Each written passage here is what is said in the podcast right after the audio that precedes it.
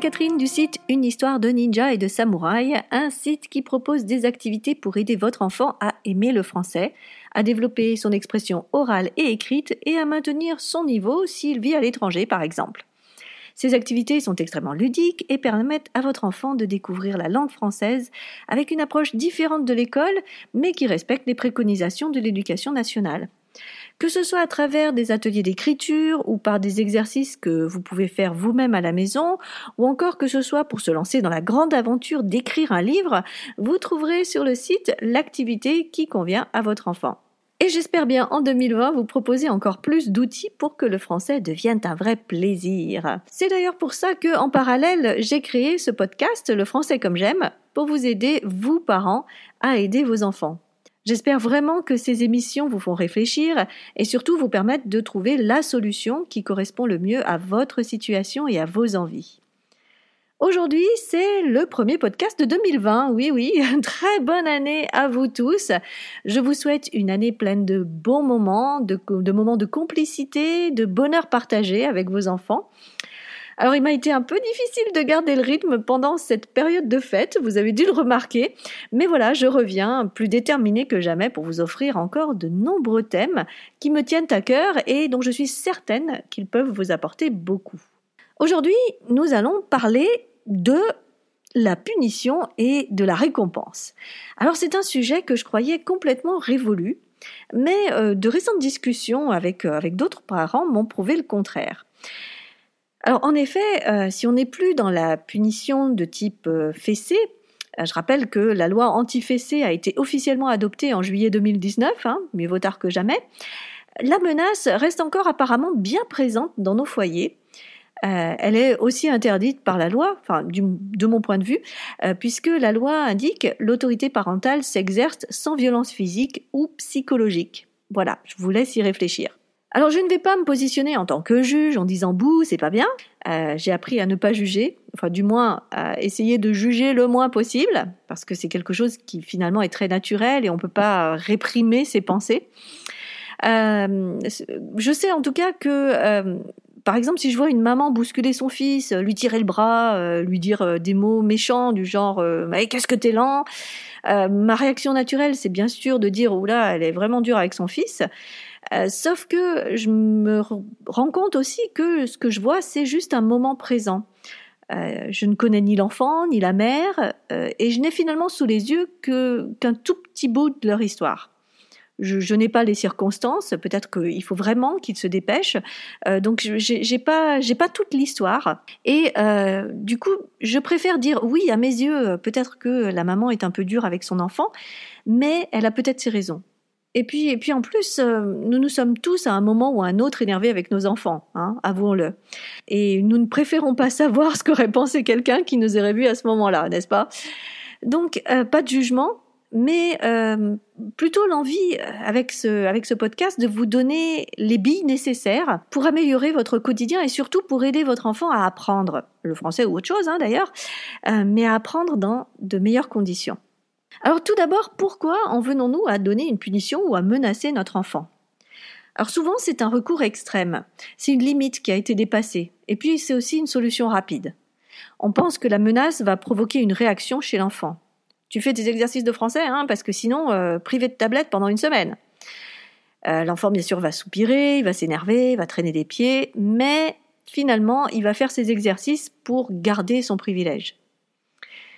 Et du coup, c'est plutôt bien pour nous, puisque finalement, ça déclenche une mise en action, euh, une obéissance de l'enfant. Le problème, c'est que c'est une obéissance qui est forcée, qui est non consentante.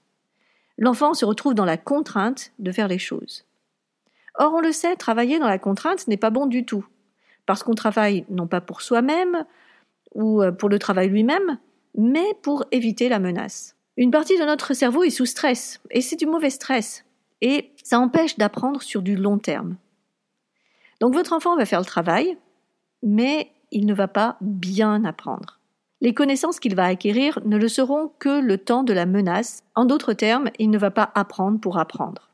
Par ailleurs, euh, je suis persuadée que le fait d'utiliser les menaces tout le temps, eh bien, petit à petit, ça érode la relation que vous avez avec votre enfant. Et euh, je pense pas que ce soit vraiment ce que vous vouliez. Alors bien sûr, vous pouvez vous dire, pas de souci, plutôt que de passer par la punition, qui finalement est quelque chose de dégradant, eh bien, je vais mettre plutôt en place la récompense. Tout travail mérite salaire, n'est-ce pas?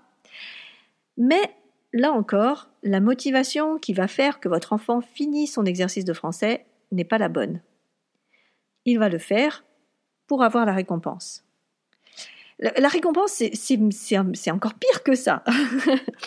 il va faire le strict minimum pour avoir ce qu'il souhaite et rien d'autre. Il ne va pas s'engager dans son propre apprentissage. Il ne va pas aller au-delà de ce qui est demandé. Il ne va pas être curieux. Et c'est un vrai danger. Et puis, si on y réfléchit, c'est une sorte de conditionnement. Au bout d'un moment, s'il n'y a plus la récompense, votre enfant ne va plus rien faire. Donc il va falloir tout le temps, tout le temps, tout le temps le récompenser pour tout le temps, tout le temps, tout le temps le faire avancer. Non, euh, c'est pas du tout ce qu'on veut là. Hein. il y a une erreur.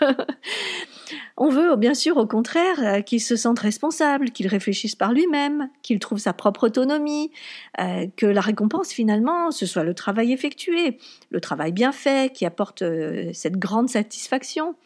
La récompense, c'est aussi le fait d'avoir compris, d'avoir réussi. Donc voilà, je, vous invite vraiment à oublier la carotte et le bâton, d'autant que dans un cas comme dans l'autre, je pense sincèrement que ça ne vous aide pas à créer une relation authentique avec votre enfant. Nos enfants ne sont pas des animaux adressés, mais bien des êtres en devenir auxquels nous pouvons transmettre de belles valeurs, telles que celles de l'effort, de la persévérance, mais aussi de la connaissance de soi et du plaisir du travail lui-même. Alors dans le prochain épisode, je vous donnerai bien sûr des pistes pour justement éviter ces pratiques et en mettre en place de nouvelles. D'ici là, je vous invite à regarder euh, comment ça se passe chez vous. Qu'est-ce que vous avez tendance à faire? Est-ce que vous poussez votre enfant en le menaçant ou, plutôt en lui accordant des récompenses? Ou un peu des deux? Euh, Qu'est-ce que vous ressentez quand vous faites ça? Et qu'est-ce que vous pensez qu'il ressent, lui? Et euh, peut-être est-ce que vous faites autre chose? Est-ce qu'il y a des moments où vous n'avez pas besoin d'intervenir? Et pourquoi est-ce que euh, ça marche? Pourquoi Qu'est-ce qui fait que ça se passe bien? Donc voilà, je vous invite à réfléchir sur tout ça. Si vous avez envie de partager vos réponses et votre expérience, n'hésitez pas à poster vos commentaires, soit sous la page internet de ce podcast, soit sur les réseaux sociaux, euh, avec le post qui renverra à cet épisode. Vous trouvez ce podcast hautement intéressant? Dites-le autour de vous. Je cherche vraiment à toucher le plus de personnes possible pour pouvoir aider le plus de monde possible. Je vous remercie vraiment de contribuer à la visibilité de cette émission. Je vous invite aussi à me suivre sur la page Facebook Une histoire de ninja et de samouraï. Je partage souvent des articles intéressants qui complètent finalement bien ce podcast.